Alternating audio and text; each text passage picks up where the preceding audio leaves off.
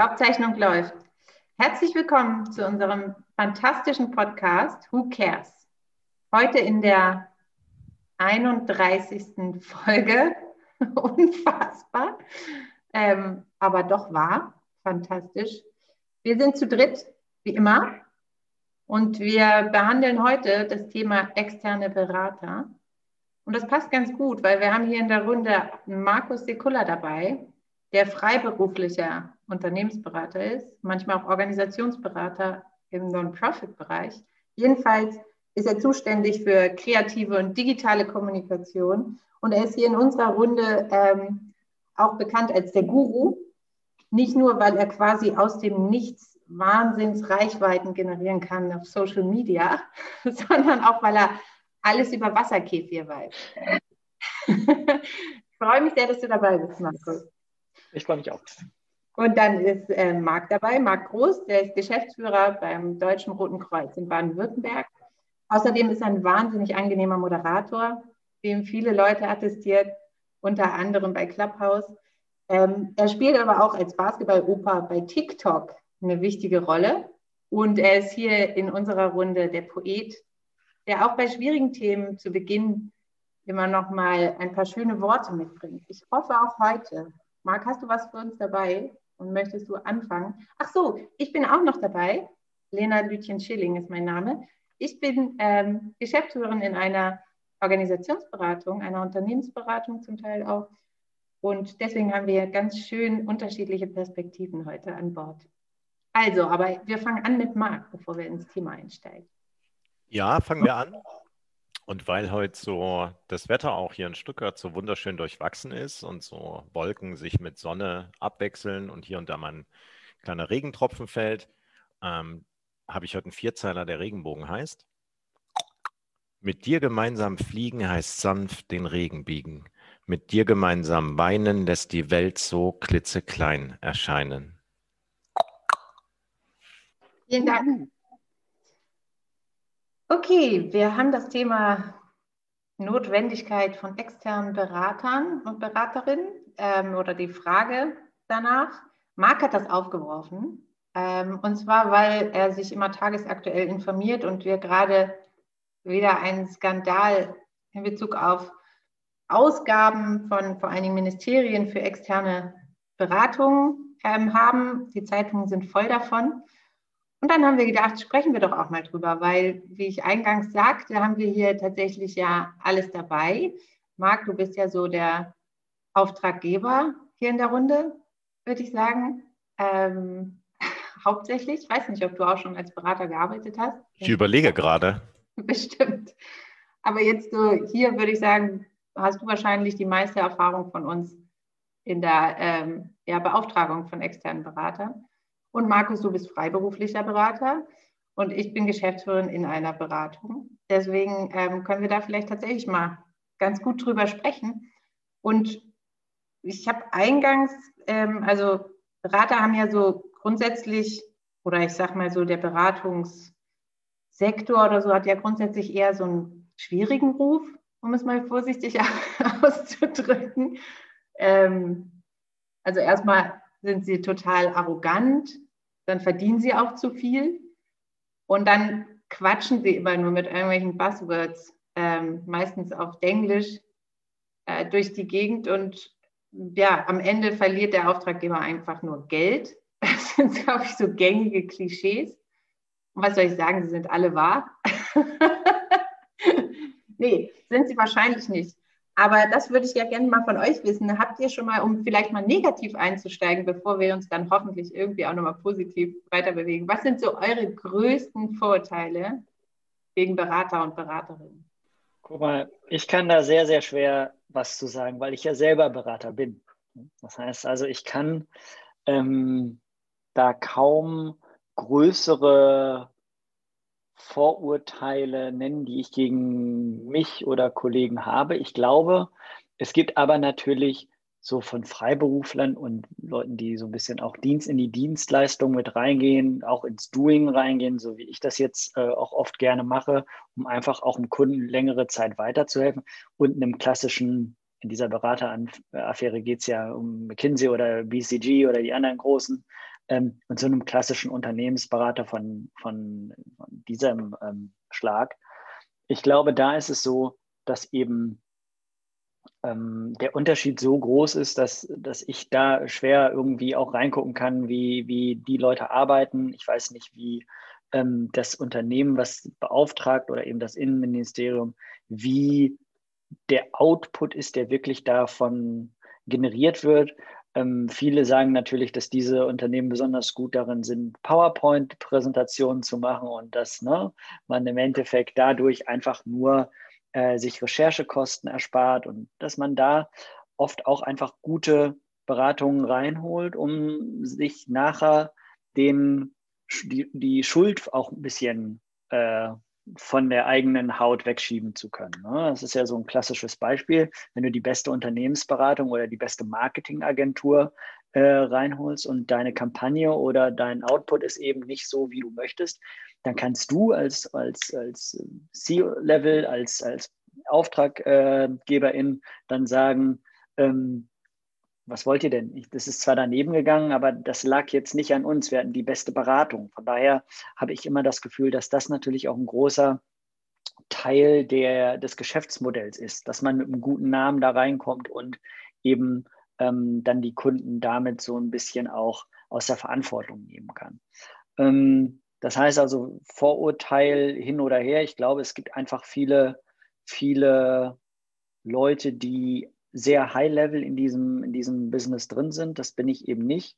Ähm, ich mache zwar natürlich auch strategische Beratung, aber bin auch gerne im Doing dabei, um langfristig eben Effekte auch erzielen zu können und weiterhelfen zu können.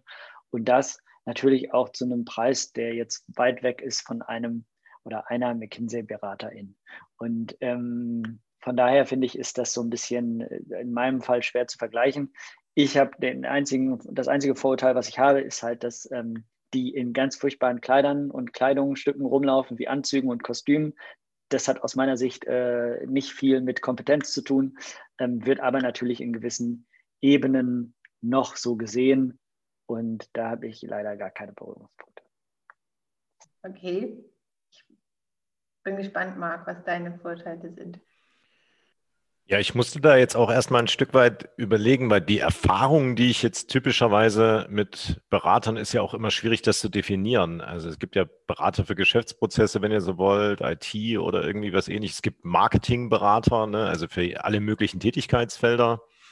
Ähm, ich stelle halt fest, wenn ich mal in die Vergangenheit reinschaue, so ein Stück weit ist es schwierig, pauschal da irgendwie jemanden einen Vorwurf zu machen, weil typischerweise hast du ja einen Kunde, einen Kunden und einen Berater und du hast verschiedene Erwartungshaltungen. Ich habe immer das Gefühl, wenn die im Vorfeld nicht sauber kalibriert sind und man da keine Übereinstimmung gefunden hat, dass dann typischerweise irgendwie der Kunde ganz andere Dinge erwartet, als wie der Berater imstande ist zu leisten oder umgedreht. Äh, und ich glaube, im Rahmen dieser Wechselwirkung gibt es immer wieder irgendwelche Herausforderungen in so Prozessen. Ich finde diese pauschalen Aussagen von wegen, ich nehme mich mal ein Beispiel, man äh, so Schablonen. Also Berater haben ja verschiedene Herangehensweise, verschiedene Methodiken, äh, wie sie an Problemstellungen rangehen. Die mögen sich ähneln, das habe ich auch schon festgestellt.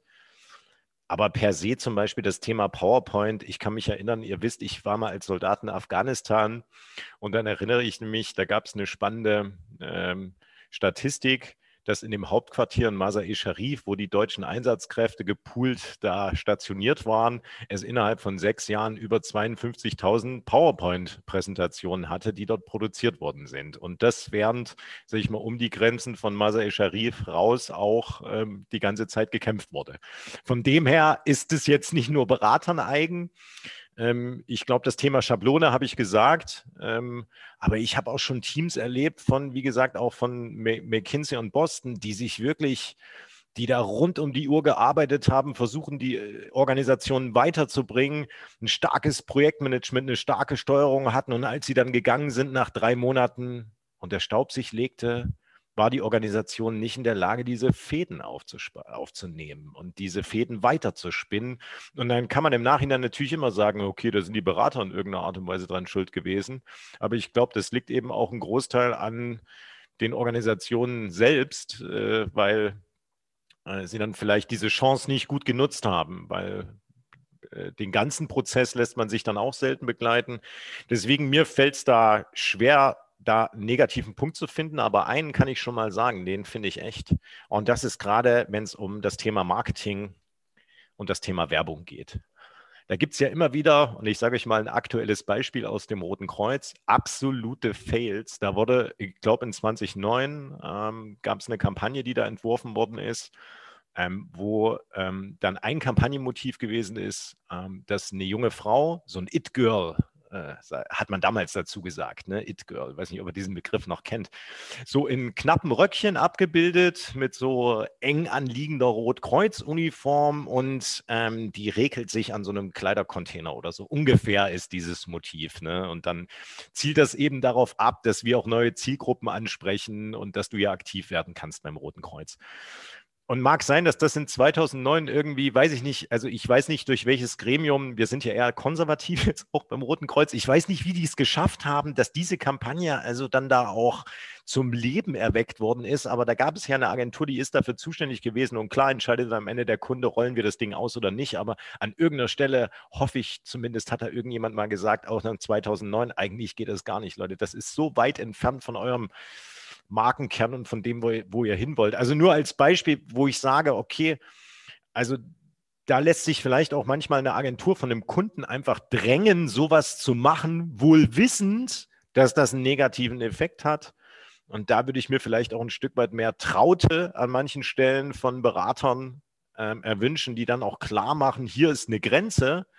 Und bis dahin verbiege ich mich auch gern in solchen Korrekturprozessen. Ähm, weil da erlebe ich eben oft, dass da dem Kunden schon auch nachgegeben wird und dass da auch schon gesagt wird, ja, okay, dann machen wir es jetzt halt so, weil da ist jetzt irgendwie jemand, der beeinflusst den Prozess so stark.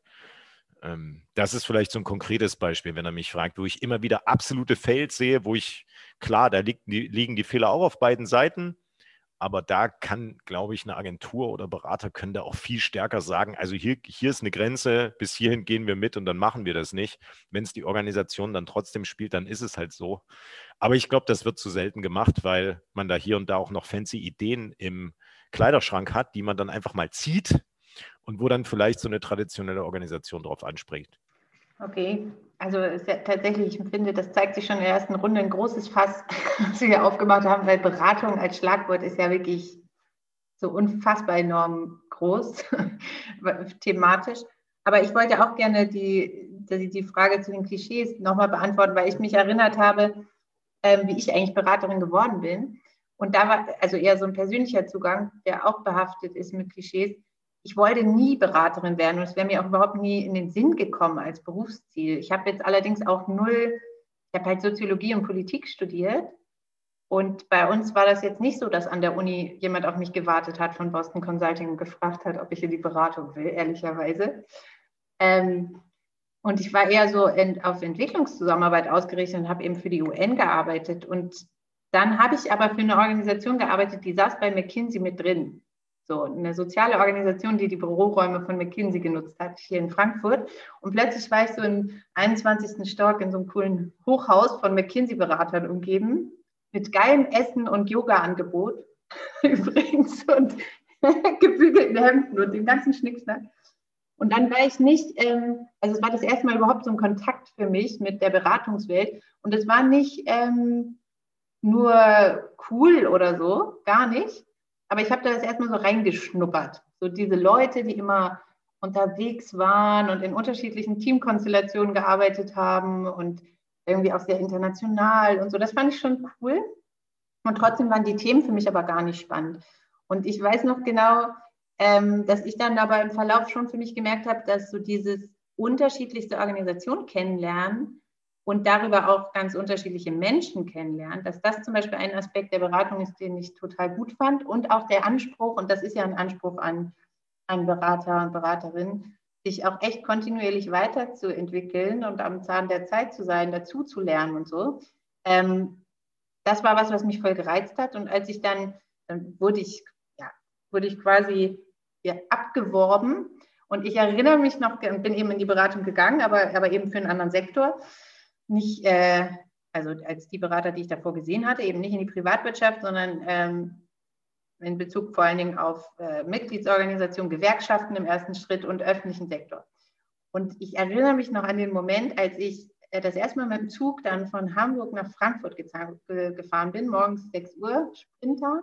Und ich bin in Frankfurt ausgestiegen, mein erster Tag als Beraterin. Und ich hatte auch so ein Kostümchen an und einen Rollkoffer, so wie die Berateruniform. Und ich war ziemlich weit vorne im Zug und das ist ja ein Kopfbahnhof. Und ich bin aus dem Zug gestiegen und ich habe mich so umgeguckt und dann ist so eine Armee an Beratern auf mich zu. Alle sahen gleich aus. Alle hatten Rollkoffer und so einen Anzug an. Und ich dachte echt so, ach du Scheiße. Der gute alte Pinguinzug. Ja, Wahnsinn. Und dann dachte ich, okay, umdrehen und mitschwimmen. Das ist jetzt auch deine Welt. das ich noch so genau. Und das war am Anfang, war das schon so, hatte ich das Gefühl, ja, ist das jetzt so richtig? Aber dann habe ich halt gemerkt, dass es eben genau, es gibt nicht diese eine Beratung. Es gibt ganz unterschiedliche, ähm, ganz unterschiedliche Kunden, ganz unterschiedliche Bedarfe und man kann ja, man kann einfach auch sein ganz ein, eigener Typ sein in der Beratung. Und ich glaube, ähm, ja, deswegen sind nicht alle Klischees wahr, aber ein paar stimmen halt schon. Also was die Rollköfferchen betrifft. und was du eben gesagt hast, Markus, in Bezug auf die Anzüge wahrscheinlich auch. Verändert sich und es hat eben damit zu tun, für wen du wo arbeitest. Aber ich glaube, die Beratungshäuser, die in Banken arbeiten beispielsweise oder so, da ist es noch genauso. Nun, rein, bilan rein bilanziell sieht es ja so aus, dass ein Berater ein Unternehmen besser macht. Ne? Also jeder, der festangestellt ist, ist ja sozusagen auf der falschen Seite, ne? weil der sozusagen immer kostet und kostet und kostet. Und ein Berater, eine Beraterin ist ja rein bilanziell dazu da, das Unternehmen zu verbessern. Ähm, nun haben wir im Moment natürlich viele große Schlagzeilen, dass das Innenministerium, letztes Jahr war es das Verteidigungsministerium, exorbitant viel Geld ausgibt für Berater. Deswegen kamen wir gerade auf dieses Thema für die, für die heutige Folge. Ähm, warum ist das zu hoch? Also warum, warum gehen die Leute da so drauf ab? Warum ist das so eine Schlagzeile? Wenn doch 450 Millionen das Innenministerium besser gemacht haben, möglich, davon ist ja erstmal auszugehen. Ähm, warum ist das so eine Schlagzeile? Ich sage es mal ganz ketzerisch. Warum hat man dann nicht eher eine Milliarde draufgeschmissen, weil wir dann noch besseres Innenministerium gemacht haben? Erklärt mir mal, was ihr an dieser Schlagzeile gelesen habt und wo da in diesem Konfliktpunkt äh, im Moment Leute recht haben oder vielleicht auch nicht. Okay, vielleicht wenn wir uns mal die Bundesministerien angucken und wie viele Leute da arbeiten, in den etwa 900 Bundesbehörden und Bundesgerichten, kommen wir auf eine Summe von fast 500.000 Leuten, die da jetzt da irgendwo für irgendwas zuständig sind. Und jetzt überlegen wir uns also auf diese Personalfixkosten, die du dann da jetzt ja hast, sage ich mal, hast du zusätzlich 430 Millionen Euro im vergangenen Jahr alleine. Und das ist ein Anstieg um 46 Prozent im Vergleich zu Vorjahr. Ich glaube erstmal, das ist so der Fakt der Nachricht. Nicht per se, dass dort Geld für Beratung ausgegeben wird, sondern dass das Ganze so einen Anstieg genommen hat. Jetzt haben Aber die einzelnen. Ja? Eine Sache dazu, ich glaube, im letzten Jahr, sprich in diesem Corona-Jahr, ich will jetzt überhaupt nichts verteidigen, ich stelle nur Fragen. Ne? Ich glaube nur, dass in diesem Corona-Jahr natürlich auch ein richtig großer Bedarf im Inneren herrschte an Expertisen, und da haben wir letzte Woche drüber geredet, Marc, dass da einfach auch Personalengpässe sind, um Sachen umzusetzen. Also da glaube ich an den richtigen Stellen mit Beratern zu verstärken oder besser zu machen, ist erstmal ja nicht falsch. Da sind wir uns, glaube ich, alle erstmal einig. Ne? Die Frage der Summe ist dann das große Problem, oder? Also ich bin, ich gebe dir recht, wenn dann nicht die Antwort beispielsweise ähm, aus dem Innenministerium gewesen wäre, dass es sich dort um ressortübergreifende Projekte wie IT-Konsolidierung handle. Hm. Ich finde, mit solchen Aussagen trägt man nicht dazu bei, dass bei uns der Eindruck entstehen könnte, wir hatten durch Corona vielfältigste Herausforderungen, wenig Expertise und mussten uns dann als Haus insgesamt nach vorn bringen, wo ich völlig ja. bei dir bin, Markus. Ich glaube, das ist, können wir alle nachvollziehen. Wir ja auch. Weil all diejenigen, die so traditionell verfasst waren, gerade in der Krise natürlich Beratung brauchten. Wie kommuniziere ich digital? Was für Tools führe ich, führe ich eigentlich ein? Keine Frage unbenommen, weil die. Expertise in vielen Organisationen vielleicht äh, nur unzureichend ausgeprägt ist. Aber man geht ja davon aus, würde ich jetzt mal bei dem Thema sagen, wenn wir jetzt hier uns im Jahr 2021 befinden und da spricht man von IT-Konsolidierung, dann vermute ich ja nicht dahinter oder ich hoffe einfach mal nicht, dass unsere, sage ich mal, Ministerien nicht in der Lage waren, schon vor der Pandemie WebEx-Schalten machen zu können. Und es ist ja nicht das erste Mal gewesen, wie die Bundeswehr zeigt, äh, das Beispiel, an das ich mich da ja auch gut erinnere, wo ich glaube sogar eine Staatssekretärin, äh, glaube ich, von McKinsey ursprünglich mal gab. Und da, da, da ging es eher darum, wir haben eine riesige Kluft zwischen dem Erwartungen, die man an Beratung stellt, nämlich bei, im Fall der Bundeswehr, wir wollen eine bessere Ausrüstung haben, wir wollen eine bessere Ausstattung haben, wir wollen eine bessere Struktur haben und dem, was das am, dann am Ende tatsächlich passiert, nämlich gefühlt für den Einzelnen vor Ort, den einzelnen Soldaten ändert sich nichts oder hat sich wenig geändert. Ähm, und man sieht diese Ergebnisse dieser Beratungsstruktur irgendwie nicht. Wahrscheinlich ist es gerade in so einem großen Umfeld wie Ministerien, sage ich mal, da noch eine größere Herausforderung, weil in so einer kleinen Organisationseinheit wie bei uns jetzt hier, wenn ich da ein IT-Projekt aufsetze und ich hole mir dazu eine Beratungsagentur, da merkt jeder einzelne Mitarbeiter relativ schnell, jede einzelne Mitarbeiterin, dass sich hier was verändert und dass das auch, sage ich mal, wenn das gut gemacht ist, gemeinsam auch positive Effekte hat. Also ähm, ich, ich, weiß tatsächlich nicht, wofür ganz genau jetzt im Innenministerium im letzten Jahr die Beratungskosten angefallen sind. Ich habe nur gelesen, genau, irgendwas mit Digitalisierung. Äh, ich, ich, glaube, immer wenn es besonders zeitkritisch ist oder besonders komplex oder äh, besonders fachspezifisch und man hat darauf eben keine Antwort aus der festen Belegschaft, so sage ich es mal, dann kommt kommt ja Beratung ins Spiel äh, oder halt, wenn du Veränderungsprozesse hast, die du begleiten musst. Ähm, aber natürlich, was nicht passieren darf, ist, dass Beratung die quasi Linienarbeit ersetzt oder so, weil es dann dauerhaft natürlich teurer ist. Und was vorhin auch gesagt wurde, eigentlich muss der Anspruch von Beratung auch sein, ähm, dass man da drin ist und wenn man geht, ist was anders und besser und du machst dich quasi im Verlauf des Beratungsprojektes überflüssig, weil du das hinterlässt an Veränderung, was dann langfristig da bleibt. Und klar, da, also ich weiß, da weiß ich nicht, was da jetzt los war. Ich weiß, das Innenministerium hat auch Beratungsaufträge gestoppt. Also die haben das schon irgendwann gestoppt, zwischendurch sogar. Wahrscheinlich hat es sich verselbstständigt. Und es war am, anderen, am Anfang vielleicht auch, gerade bei Digitalisierungsprojekten oder so, ist es ja manchmal so, dass es dann Ausmaße annimmt, ähm, die man vorher noch nicht so klar absehen kann. Aber dann muss man halt regelmäßige Schleifen einziehen, wo man auch nochmal Stop-or-Go-Entscheidungen treffen kann, bevor es eskaliert.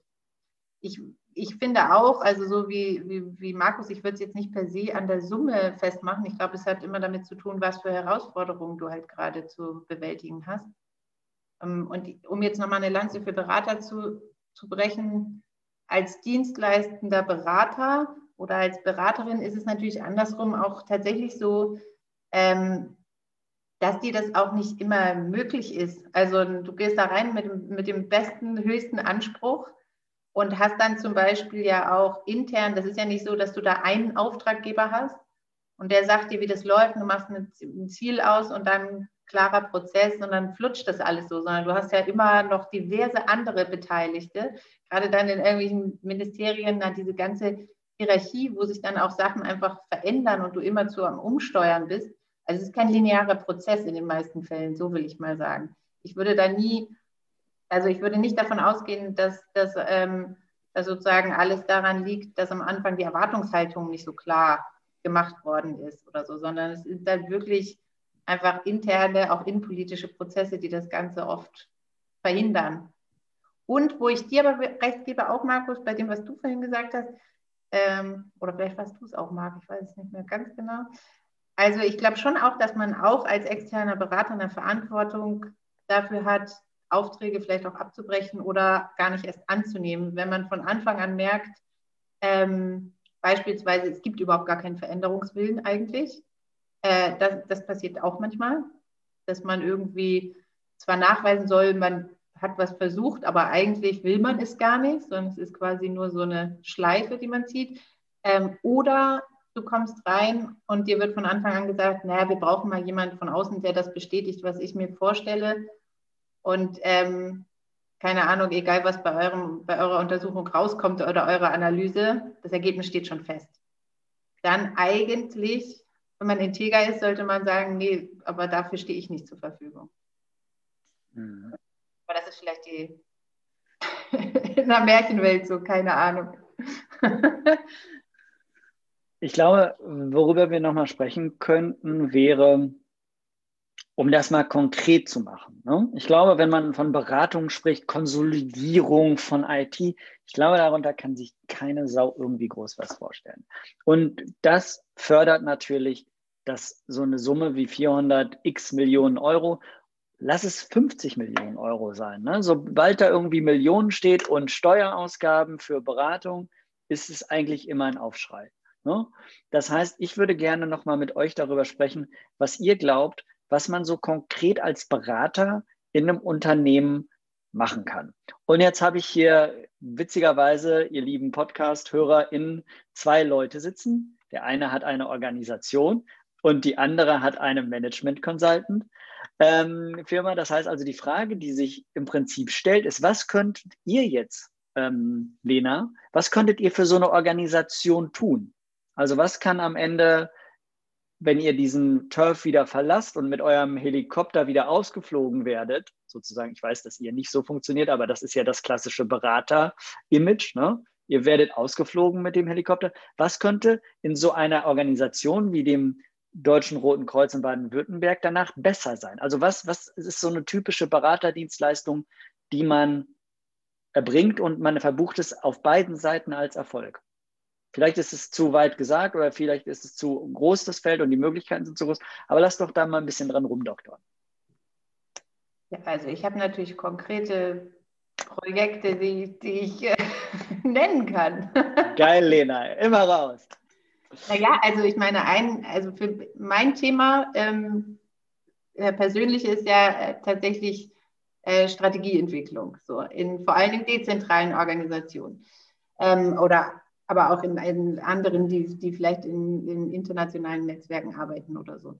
Äh, auf jeden Fall, meine Aufgabe ist meistens mit dem Kunden zusammen äh, einen Prozess, also nicht nur eine Strategie dann einmal zu entwickeln, sondern auch einen Strategieentwicklungsprozess aufzusetzen, der auch langfristig funktioniert, den die dann wiederholen können in regelmäßigen Abständen, der denen ermöglicht, ähm, strategische Ziele zu setzen, die auch zu operationalisieren und in regelmäßigen Abständen ähm, für sich zu überprüfen und nachzuhalten.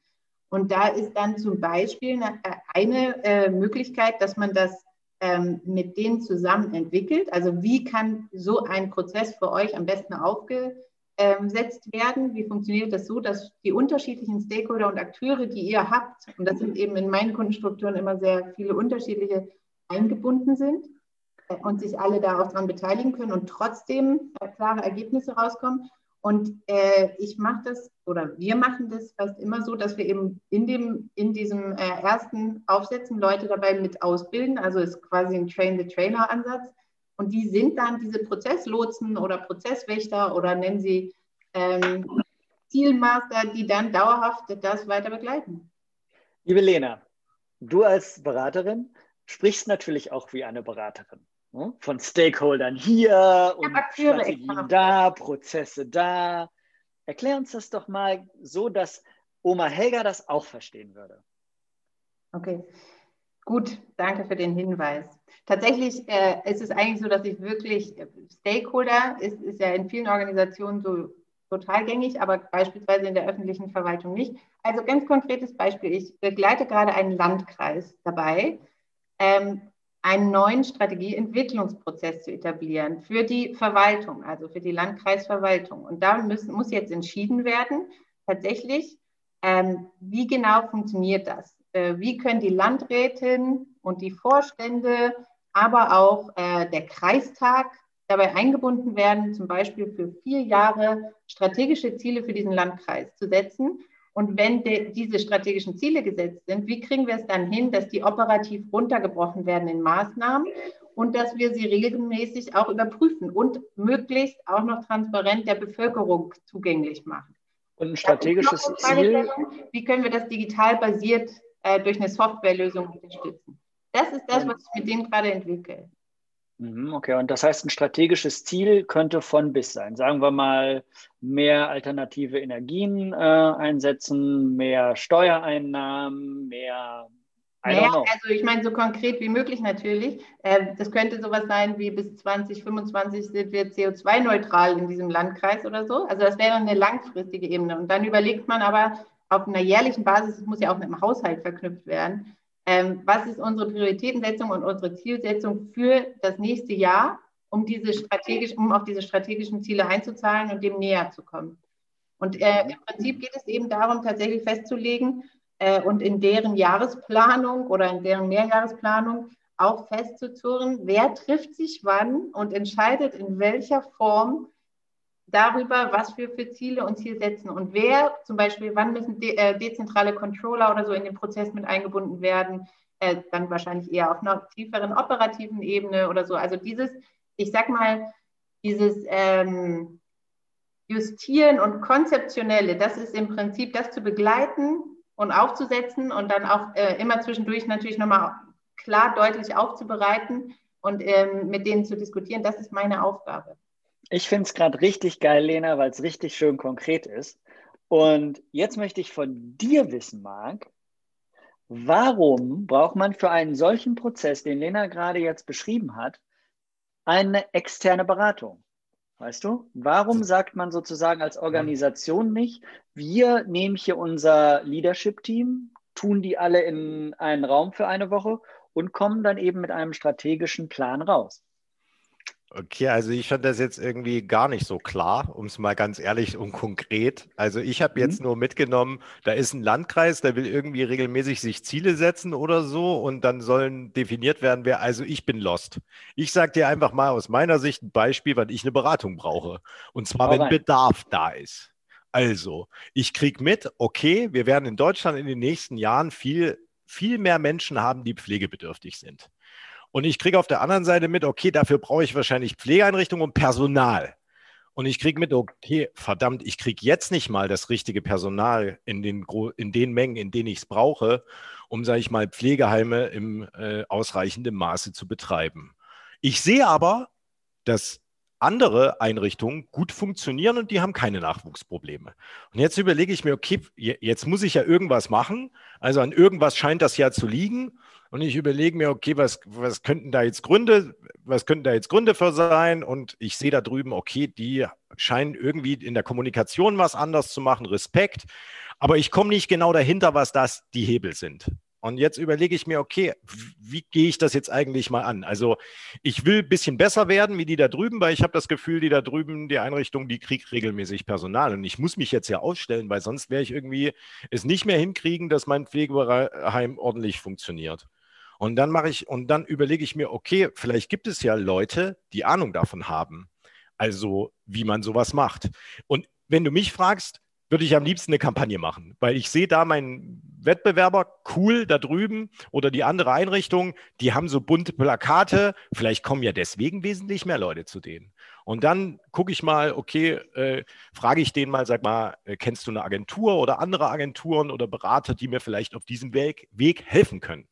Und jetzt kommt dieser Berater und dieser Berater, der sagt mit einmal, ja, was sagen denn deine Mitarbeiterinnen? Was sind denn eigentlich, warum arbeiten die denn bei dir? Und dann sage ich, wieso? Also, wieso soll ich die denn fragen? Wieso die, ich, der macht da drüben bunte Plakate, ich will so geile Plakate haben, also lass uns darauf fokussieren.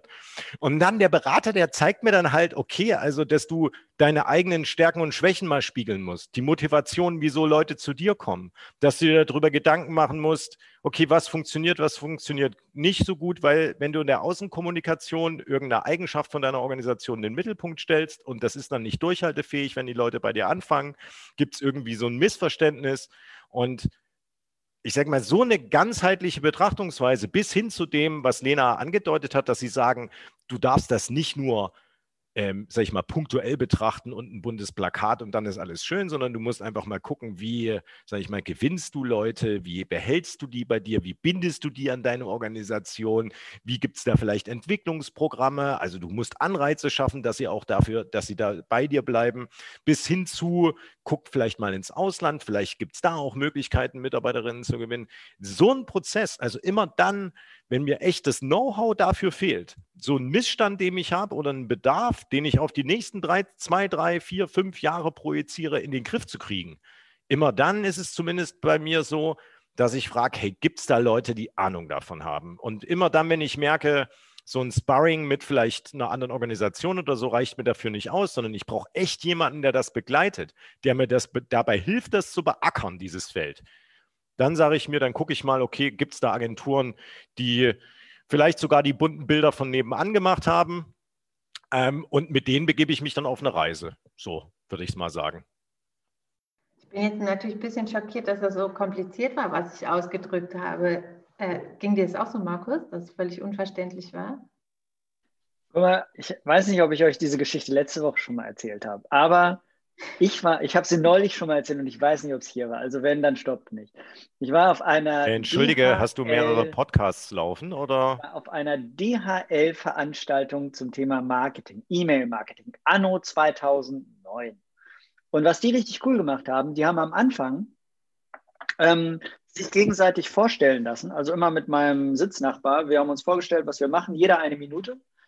Und am Ende ja, hat sozusagen jeder so äh, nochmal der anderen Person sagen müssen, was sie macht. Ne? Und diese andere Person, der ich erklärt habe, mit eigenen Worten für eine Minute, hatte keinen blassen Schimmer, was ich, was ich mache. Ne? Also alles das, was ich ihm erzählt habe, im Endeffekt ist nur ein, zwei Sachen wie Twitter hängen, hängen geblieben. Weißt du, und ich hatte, ich hatte mich wohl ge, ausgedrückt, hatte äh, ausgeschwenkt hier und da, habe Bälle in die Luft geschmissen. Ne? Hat er nicht aufgefallen. Hat er nicht aufgefallen. Im Endeffekt hat er einfach gesagt, ja, ja, und du machst dann für ein paar Firmen so Tweets. Und ich sitze dann so und denke, okay, das ist also so, wie andere Leute dich wahrnehmen, obwohl du viel Input reingibst. Und ich glaube, ein ähnliches Phänomen ist uns eben hier auch passiert. Also natürlich anders. Ich habe das, glaube ich, ich weiß nicht, ob ich es ein bisschen mehr verstanden habe, aber zumindest kann, konnte ich mich damit schon irgendwo auch mit so einem Auftrag irgendwie identifizieren, dass jemand eine Strategie braucht, man da hingeht. Aber ich glaube, woran die Leute sich immer stören, bei ganz bei diesen Beratungen, ist, dass es immer um Konzept und Strategie geht. Das ist immer ein absolut äh, hohe Flughöhe-Projekt. Äh, und ich glaube, da fehlt einfach ganz, ganz vielen Leuten das Verständnis, warum das so viel Geld kostet. Und warum haben wir überhaupt die ganzen CEOs und die ganzen Leute, die da oben stehen, was machen die denn sonst? Die sollen sich doch darum kümmern. Warum haben die noch 100 Millionen für Berater übrig? Das, was machen die denn? Weißt du, also ich glaube, da ist so ein bisschen das, ähm, wo, wo es sich reibt zwischen White Collar, Blue Collar, wer auch immer. Ne? Und da finde ich es gerade ganz interessant, dass du das so gesagt hast und ähm, dass, dass wir natürlich alle da irgendwo in diesen Projekten ein bisschen mit drin sind, aber ähm, es immer sehr, sehr unterschiedlich wahrgenommen wird, was so Berater machen. Ich glaube, es ist ja auch unterschiedlich, ob du zum Beispiel Fachberatung machst, also du brauchst jetzt einen super krassen IT-Experten, der irgendein, irgendwas programmiert für dich. Oder du sagst, und das ist eher Weinfeld, wir sind hier, was weiß ich, ein Dachverband mit 30 Einzeluntervereinen und wir haben es seit 30 Jahren nicht hingekriegt, gemeinsam eine Strategie zu entwickeln. Jetzt wissen wir aber, die Gelder brechen weg und müssen das hinkriegen äh, und holen sich dann jemand von außen, der quasi den Prozess moderiert und konzipiert. So, ne? Und natürlich, äh, also ich verstehe diesen Punkt auch voll, den auch du gerade gemacht hast, das ist dann so abstrakt und wofür braucht man die Kohle? Aber Fakt ist, du, du so wie du dir, keine Ahnung, äh, sich Leute irgendwie externe Begleitung suchen, wenn sie eine Familienaufstellung machen wollen oder so, brauchst du eben manchmal, du brauchst einfach manchmal Moderation von außen. Und das andere, das, was du auch eben gesagt hast, Marc, ähm, natürlich ist der große Vorteil von Beratern auch, dass die in unterschiedlichste Organisationen gucken und dass die wirklich gute Beispiele auch kennen und da, wo sinnvoll Impulse setzen können, sagen können, probiert doch mal das aus, das habe ich woanders gesehen oder ganz konkret, äh, ich würde euch empfehlen, eine Genossenschaft auszugründen oder so, das macht der und der Verband auch. Also das ist, glaube ich, ein echter, echter Mehrwert, den es, den es haben kann. Ähm, aber wie gesagt, immer dann, wenn es nur irgendwie genau, dieses Helikopter einfliegen geht wahrscheinlich echt nur, wenn es um Fachberatung geht, wenn du ein ganz kleines, kurzes, spezifisches Thema hast. So. Aber ich, ich arbeite nochmal an meiner Ausdrucksfähigkeit. Das ist sehr schlimm. Dass, äh nee, dass wir das hier alle, ich habe schon verstanden, um was es ging. Also ich meine nur, äh, es ist ein Stück weit, wie der Markus sagt, ich meine, man muss auch ein Stück weit trainieren. Das hat für mich auch mit Transparenz zu tun. Äh, also Beispiele geben zu können, die man versteht irgendwie. Weil ähm, dieses Strategiethema ist einfach so oft, wie das eben nicht bottom-up gemacht wird. Wisst ihr, wie ich meine? Wie das eben nicht über saubere Teilhabe vom Hausmeister beginnend irgendwie gemacht wird. In, und in dem Maße ist es halt belegt, dieses Thema in irgendeiner Art und Weise. Ne? Und, und, und zwar nicht nur positiv weil dann irgendwann sich oft der Staub legt und Strategie irgendwo liegen bleibt im Hintergrund. Ja? Und dementsprechend ähm, glaube ich, aber nochmal was, ich, ich, nochmal was anderes. Wir hatten in der letzten Podcast-Folge, glaube ich, auch darüber ein bisschen resoniert, wie wichtig es ist, dass sich gerade Politik auch immer Impulse von außen holt, gerade in der Pandemie. Ich weiß nicht, ob ihr euch daran erinnern könnt. Sehr gut, äh, sehr, sehr gut, ja. Ja, wirklich. Wir, wir haben relativ klar gesagt, gerade wenn du auf so neue Herausforderungen triffst, Veränderungsprozesse, die wirklich dicke Bretter sind, dann ist es auch wichtig, dass du wirklich, sag ich mal, dein über den Tellerrand blickst und dir Impulse von außen holst. Und so nehme ich das übrigens auch wahr. Also ich finde halt, Beratung ist auch so ein so ein, so, ein, so ein Begriff, der irgendwie so gar nicht das Ausdruck, um, ausdrückt, um was es da geht. Man holt sich Impulse, die von außen kommen, die wieder ganz neue Perspektiven reinbringen. Und ob das jetzt andere Organisation oder Beratung ist, spielt ja jetzt erstmal keine Rolle für mich. Da wird eine Dienstleistung erbracht und diese Dienstleistung hat ihren Wert. Und die, sage ich mal, was ich dann daraus mache als Organisation, liegt bei mir. So, wenn ich jetzt nochmal auf dieses Thema zurückkomme, also da hat irgendwie die, die Bundesministerien haben halt irgendwie da 430 Millionen Euro für das Thema Beratung ausgegeben. Und auf der anderen Seite wird die Kritik laut, ihr, ihr fragt gar keine Außenstehenden.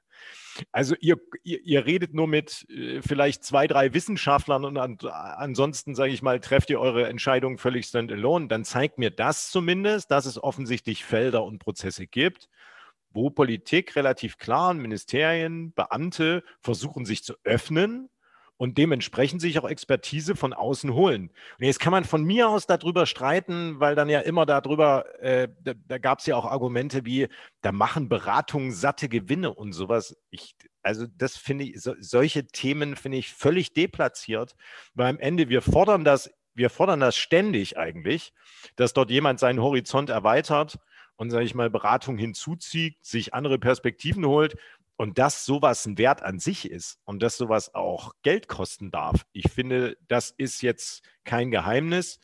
Gerade wohl wissend, dass zum Beispiel McKinsey oder Boston Consulting, also die, die dann da immer als die Bösen ganz oben genannt werden, auch sowas wie Social Leave Programme haben, wo sie den NPO-Sektor wirklich unterstützen. Das ist so eine Alternative zu einem PhD-Programm, glaub kurz vor Seniorberater oder kurz nachdem du das gewesen bist, ist das eine Karrierestufe. Und da kannst du dann über mehrere Jahre in eine soziale Organisation und kannst mit denen gemeinsam, sage ich mal, nochmal einen Blick auf ihre Prozesse werfen und kannst dich dort einbringen. Und ähm, die soziale Organisation muss auch nicht annähernd, sage ich mal, diese Gehaltsstufen zahlen, die dann McKinsey äh, zahlen würde, sondern sie quer subventionieren das Ganze. Und ich kann euch sagen, ich habe das zwei, dreimal in der Organisation miterlebt und das waren super fruchtbare Nummern. Da kamen wirklich hochmotivierte ich mal, Leute rein, die wirklich A, die dann nochmal aufgeblüht sind, weil sie mit einmal sowas wie Purpose gespürt haben, weil sie irgendwie nochmal ihre Wissen in andere Zusammenhänge einbringen konnten.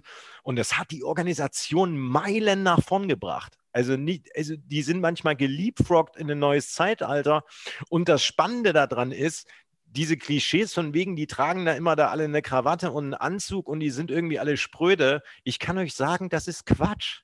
Sondern das sind echt super diverse Läden ganz oftmals. Das sind spannende Persönlichkeiten ähm, und die bereichern nicht nur mit ihrem Know-how, sondern auch mit ihrem Menschsein am Stück. Und das finde ich nochmal einen ganz faszinierenden Punkt und ich finde wichtig, dass man das auch so klar hat. Vielen Dank, Marc. Da weiß ich jetzt gar nicht, was wir dazu sagen sollen. Ich glaube, das musst du uns ja auch gar nicht erzählen. Wir sitzen ja hier auch nicht im Anzug und wir sind ja auch tolle Persönlichkeiten, wie du weißt. nee, super, finde ich toll, dass du hier so der Fürsprecher für Beratung jetzt geworden bist. Großartig. Habt ihr auch noch Fragen dabei? Ich habe schon zwei gestellt.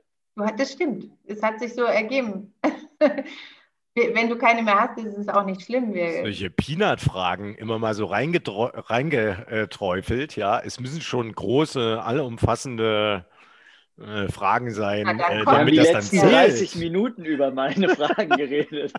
ja, du hast recht. Vor, vor, allen Dingen ist jetzt die Erwartungshaltung natürlich entsprechend groß. Ja, jetzt war keine Peanut-Frage, Marc. Hast du dir ja selber die Latte sehr hochgelegt. Ja, ihr habt ja mal, ihr habt ja kurz angedeutet, ganz kurz irgendwie, dass ihr euch von Auftraggebern auch nicht so es gibt irgendwie Grenzen, habt ihr gesagt. Können wir das mal konkret machen? Habt ihr Beispiele aus der Vergangenheit, die ihr irgendwie piepen könnt oder so.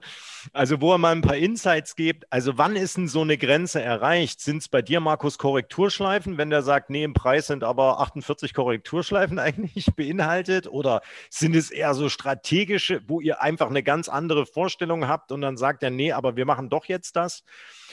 Gib mal da ein paar Insights, das finde ich spannend, damit ich mich da auch was lerne da, daraus. Ähm, bei mir ist es relativ einfach. Also bei mir gibt es so was mit Korrekturschleifen oder so.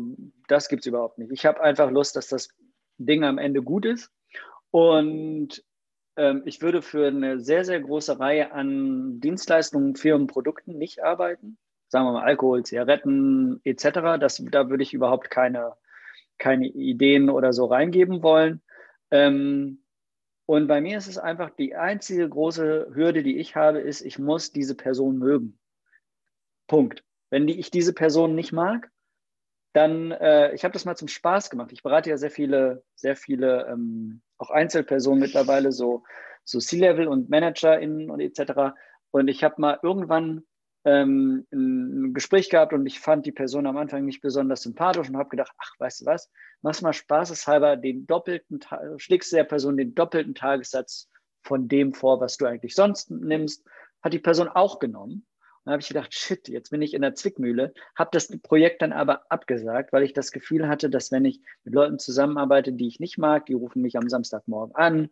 Ich muss da irgendwelche Sachen mit denen ausbaldowern, die ich nicht besonders gut oder spannend finde. Und habe dann trotzdem noch eine, eine Person im Rücken, die pushy ist, die unsympathisch ist, die denkt, ich bin der absolute Dienstleister würde ich mir im Leben nicht mehr ans Bein binden, sowas. Klar, solche Sachen kommen immer, solche klaren, strikten Richtlinien kommen eher immer von Leuten oder von, von Projekten, wo man sich die Hände ein bisschen verbrannt hat. Und ich habe einfach auch Leute in meiner Vergangenheit gehabt, die ich als zu pushy empfunden habe. Tun mir nicht gut, schlafe ich nicht gut, mache ich nicht mehr. Simple as that. Lena. Ja, ich habe da ein paar. naja, also ähm, eine Schwierigkeit, wegen der ich auch schon Projekte abgesagt habe, ist zum Beispiel, ist, wenn es eine gemeinschaftliche Beauftragung gibt von einem beispielsweise von einem Dachverband und, ähm, und dann eben äh, Ortsverbänden, so sag ich mal, und die teilen sich die Kosten und sind gemeinschaftliche Auftraggeber für, eine Veränderung, für die Begleitung von einem Veränderungsprozess. Und der Vorstand des Dachverbandes zahlt aber den größeren Brocken natürlich und holt dich vorher rein und sagt, naja, wir sind uns ja schon im Klaren, die können da ein bisschen rumtüfteln, aber ähm, die Ziele setzen wir hier und sie agieren da in unserem Auftrag. So. Das ist zum Beispiel was, was nicht geht, weil, weil du, also weil das Projekt damit auch schon klar, also es ist völlig klar, dass es an die Wand fährt von Anfang an. Ähm, und ja, also das ist so ein Beispiel wo man so vereinnahmt wird. Dann habe ich auch schon Situationen gehabt, das habe ich euch, glaube ich, schon mal erzählt, wo so ein Vertrauensverhältnis einfach ziemlich zerrüttet war, beziehungsweise die uns unterstellt haben, eben nur für eine Seite zu arbeiten oder eine Hidden Agenda zu haben, also eine geheime Agenda, meine ich natürlich, ähm, wo ich es äh, fast hingeworfen hätte. Und dann, ja, gibt es noch so, als letztes ist, ist vielleicht so ähm, persönlich übergriffig, dass, also habe ich sowohl von Männern als auch schon von Frauen, also an, keine Ahnung, anzüglich, eher der, der Männerpart, da gehe ich dann auch aus Projekten raus. Oder ich habe auch schon mal so lange in Projekten gesteckt, dass man sich so vertraut ist. Habe ich zum Beispiel dann, als ich schwanger wurde, hat mir eine Kundin ihre Milchpumpe angeboten. Da habe ich dann gemerkt, wir sind hier, äh, irgendwelche Grenzen wurden hier überschritten. Ich glaube, ich bin hier nicht mehr so gut in dem Projekt aufgehoben. Ich habe weder die Milchpumpe noch das Projekt äh, angenommen. also das wären so die, die verschiedenen äh, Beispiele, die ich dafür habe. Hast du schon mal welche rausgeworfen? Also das passiert ja übrigens auch manchmal. Ne? Also ich, ich, ich selber bin noch nie aus dem Projekt geflogen, aber ich habe das schon einige Male miterlebt, dass Kunden, also gerade so cholerische Kunden gibt es ja manchmal, also es gibt nicht nur cholerische Kunden, es gibt cholerische Menschen, sagen wir es einfach so. Und äh, dass die dann einfach auch persönlich Leute einfach nicht abkönnen. So, das gibt es ja auch andersrum. Und ich habe das schon erlebt, dass Leute da standen und irgendwie gesagt haben, und den XY will ich hier nicht mehr sehen und so. Also hast du schon mal jemanden rausgekegelt, Marc? Ich weiß nicht, wieso du in dem Zusammenhang mich fragst. Weil du der ah. Auftraggeber-Part hier bist. Nee, nee, vorher lief cholerisch und solche Geschichten und so. Ihr wisst beide ganz genau, dass ich mich immer im Griff habe. Deswegen, naja, nee, ähm, ja.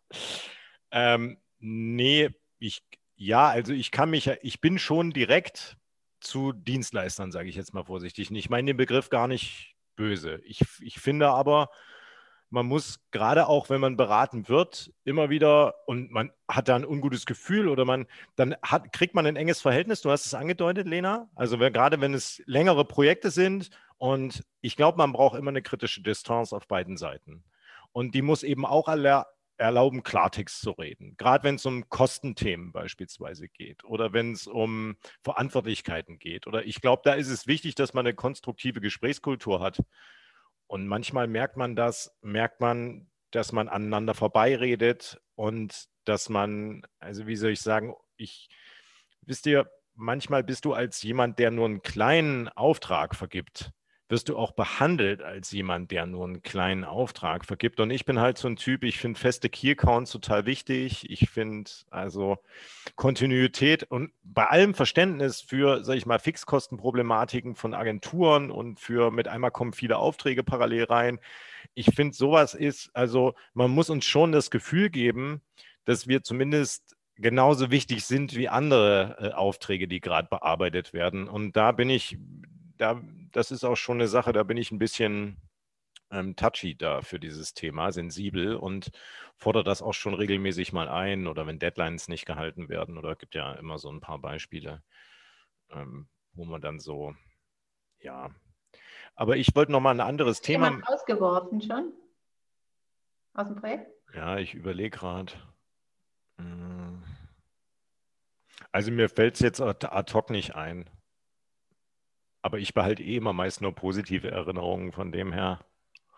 Also ich, ich, ich habe schon mehrere so, wie heißen diese Gespräche? Also wenn du dann, Marc, komm du jetzt mal bitte ähm, mit, mit in die Schalte rein. Das habe ich schon ein paar Mal gemacht, aber wir haben das Projekt dann trotzdem zu Ende gekriegt. Also das passiert ja oft in Projektstufen, wenn sie dann nah am, wisst ihr, wie ich meine, du hast eine Deadline, du willst was launchen, alle sind aufgeregt und dann mit einmal poppt irgendwas auf wie, naja, einen Lastentest haben wir noch nicht durchgeführt. Ups.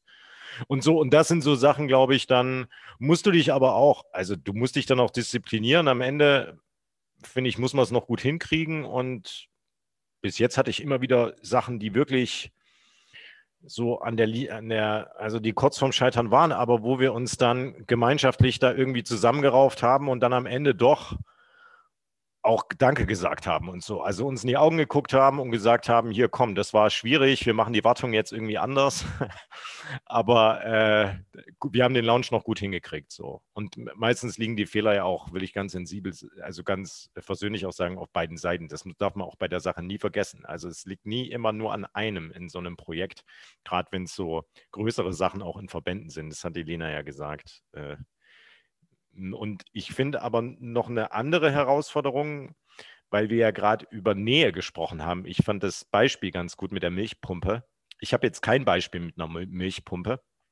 Nur ich habe auch immer wieder, gerade wenn es so Einzelpersonen sind, die auch beratend tätig sind, manchmal werden die, manchmal gehst du dann mit denen ein Bier trinken oder das Verhältnis wandelt sich. Also du fängst an, so irgendwie mit du findest die auch so ganz okay.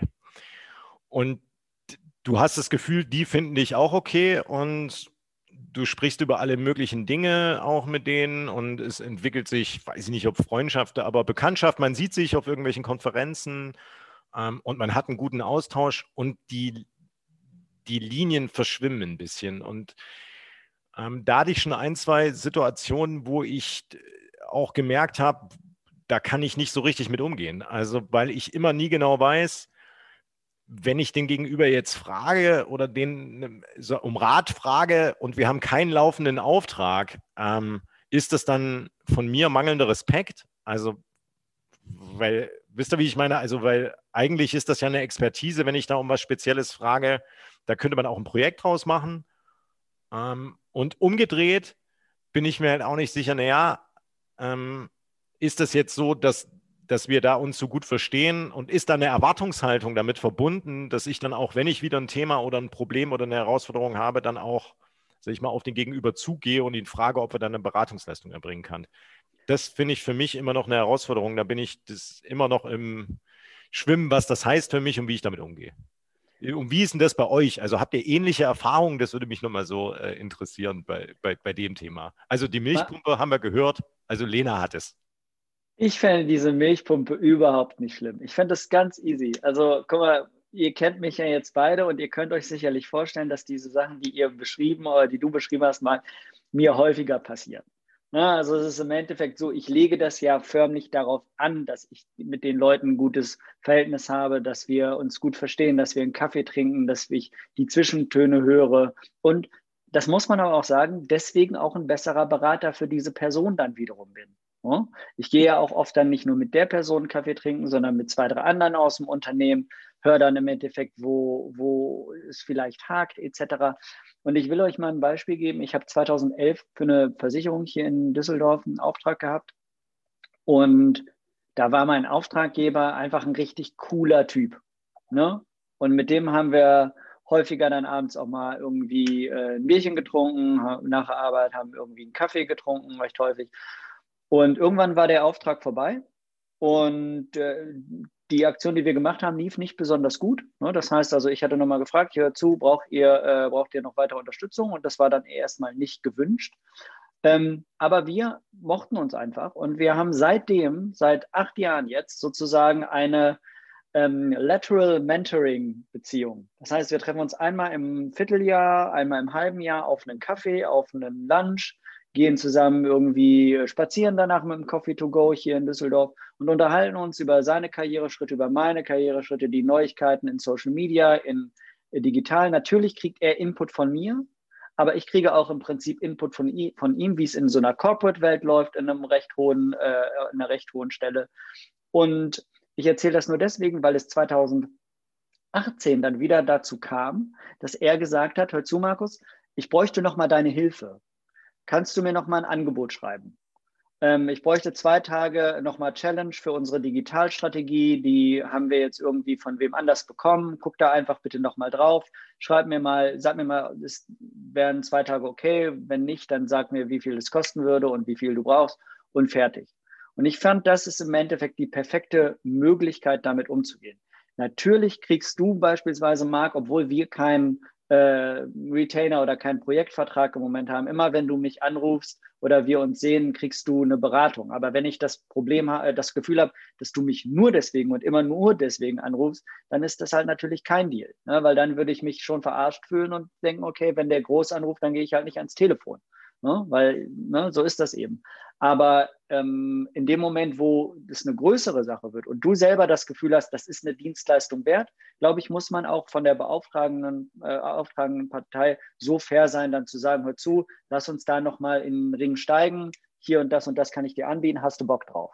Und wenn nicht, dann nicht. Wenn ja, ich hätte ja auch sagen können, hör zu, ich hätte einfach Lust, dass wir diese Sache so halten, wie es ist und nicht mehr in eine geschäftliche Beziehung miteinander treten, gibt es auch. Ne?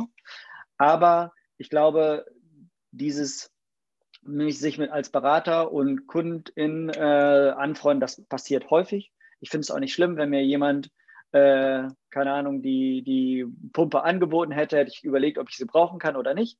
Ähm, würde ich per se nicht als schlimm empfinden und würde das sogar als gutes, nettes Arbeitsumfeld empfinden und nicht denken, dass das zu nah ist. Vielleicht sehe ich das aber auch sehr extrem, jetzt wo ich das gerade so erzähle. Aber gut, weiß ich nicht. Nö, finde ich nicht. Ich teile das eigentlich total. Also, ähm, um nochmal das Milchpumpenbeispiel zu bemühen, da war, glaube ich, eher das Problem, dass, dass das wirklich, äh, das war mir einfach ein Schritt zu nah. Ich fand die nett und das war alles okay, aber es war jetzt irgendwie keine Freundin oder so oder weiß ich nicht. aber nichtsdestotrotz, bei mir ist es auch so, ich habe gerade mal überlegt, aber ich glaube eigentlich, ähm, ich habe keinen Kunden, den ich irgendwie ein bisschen länger begleitet habe, wo ich nicht zu einzelnen Personen fast freundschaftliche Beziehungen im Nachgang habe, mit denen ich auch auf jeden Fall irgendwie ein Bier trinken gehen kann oder zwischendurch auch mal telefoniere oder so. Ähm, und ich habe, also ich habe aber eben überlegt, ich glaube, das kam auch erst dieses äh, entspannte Umgehen damit, hat vielleicht auch so ein bisschen weiß ich nicht, mit Erfahrung und Alter zu tun. Also ich glaube, als ich irgendwie junge Seniorberaterin war und plötzlich Akquiseverantwortung hatte, ähm, wäre das vielleicht nochmal so ein bisschen schwieriger gewesen oder so. Also kein, denke ich jetzt so im Nachgang. Aber jetzt zum Beispiel, ich mache mir da überhaupt keinen Kopf drüber. Es ist eher so, ich weiß, wenn, also ich, ich bin mir sicher, dass eigentlich ähm, genug Organisationen und Leute wissen, was wir können und was wir anbieten und dass die auf mich zukommen und das nachfragen, wenn es da Bedarf gibt. Und darüber hinaus freue ich mich, wenn mich einfach, ähm, also wenn ich mich mit Leuten angefreundet habe und die rufen mich an und auch wenn sie einen kurzen Ratschlag wollen oder so, habe ich damit überhaupt kein Problem oder die, sie kommen dann nicht bei mir auf eine Liste und ich muss da dranbleiben und nachhaken. Also es ist, ich bin da auch eigentlich super entspannt. Habe da nicht so, ein, so eine Herausforderung.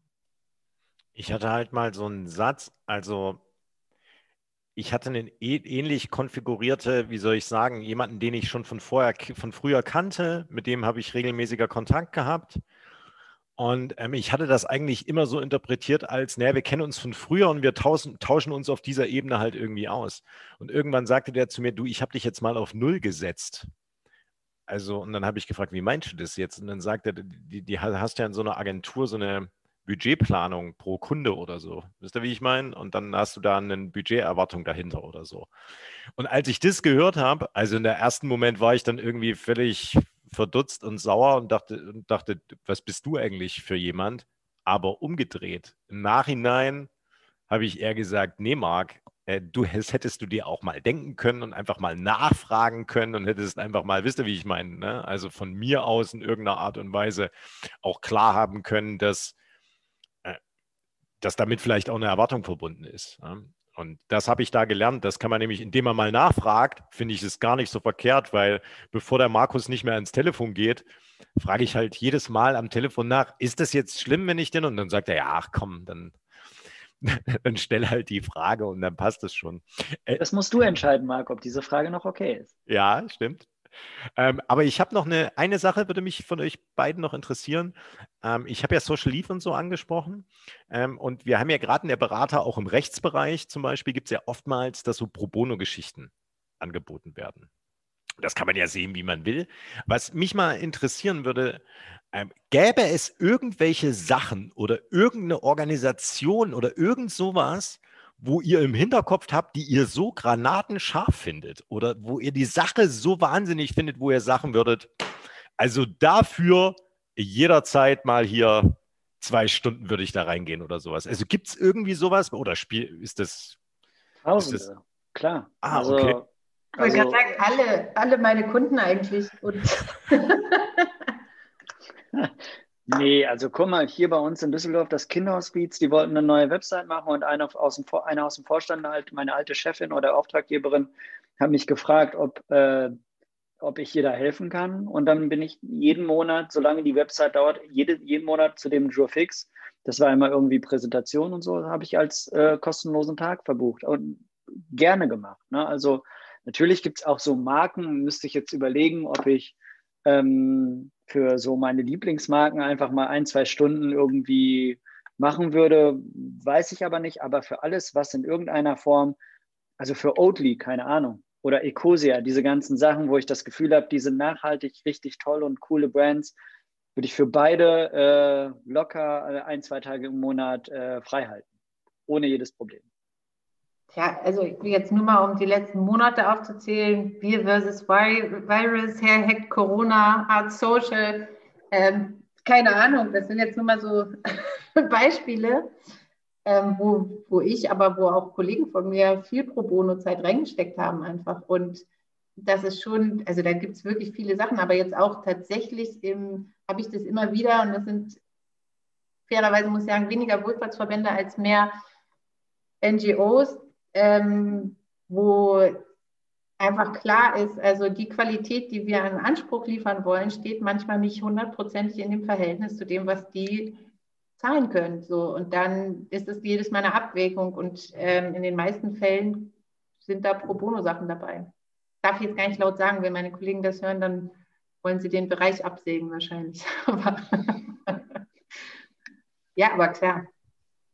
Ja, ich habe das auch nur gefragt, Leute, weil also wenn ihr mich jetzt irgendwie fragen würdet, das ist ja mit Pro, Pro Bono, was könnte ich schon Pro Bono liefern da jetzt, ja, aber äh, mir geht es immer so jung van matt, ja, das ist immer für mich, also, also, also da Stimmen aus dem Aquarium und so, als ich früher noch Soldat war, da habe ich das immer so als, das ist die Ikone für irgendwie Werbung. Also Jung van Matt ist die, es ist für mich, so, so, ja. ich, ich habe so, also, wisst ihr, das ist so ein Mythos irgendwie, so weiß ich nicht, wo ich immer mal für die zwei Stunden texten oder so, also oder keine Ahnung, also es war immer so, ihr werdet lachen, ich war ähm, bei einem der ähm, bei einem der Partner dann von Jung van Matt, weil wir haben mit dem DRK äh, da mit denen, von denen auch pro bono eine Kampagne geschenkt gekriegt übrigens.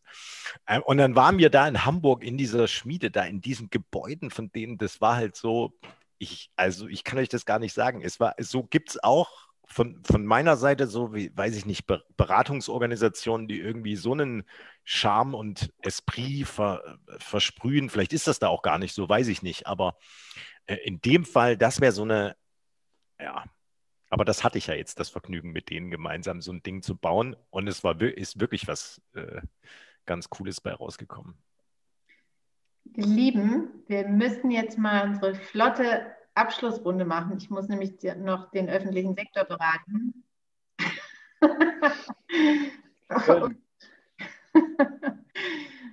deshalb, ähm, es war irgendwie erstaunlich äh, anregendes Gespräch zu dem Thema mit euch.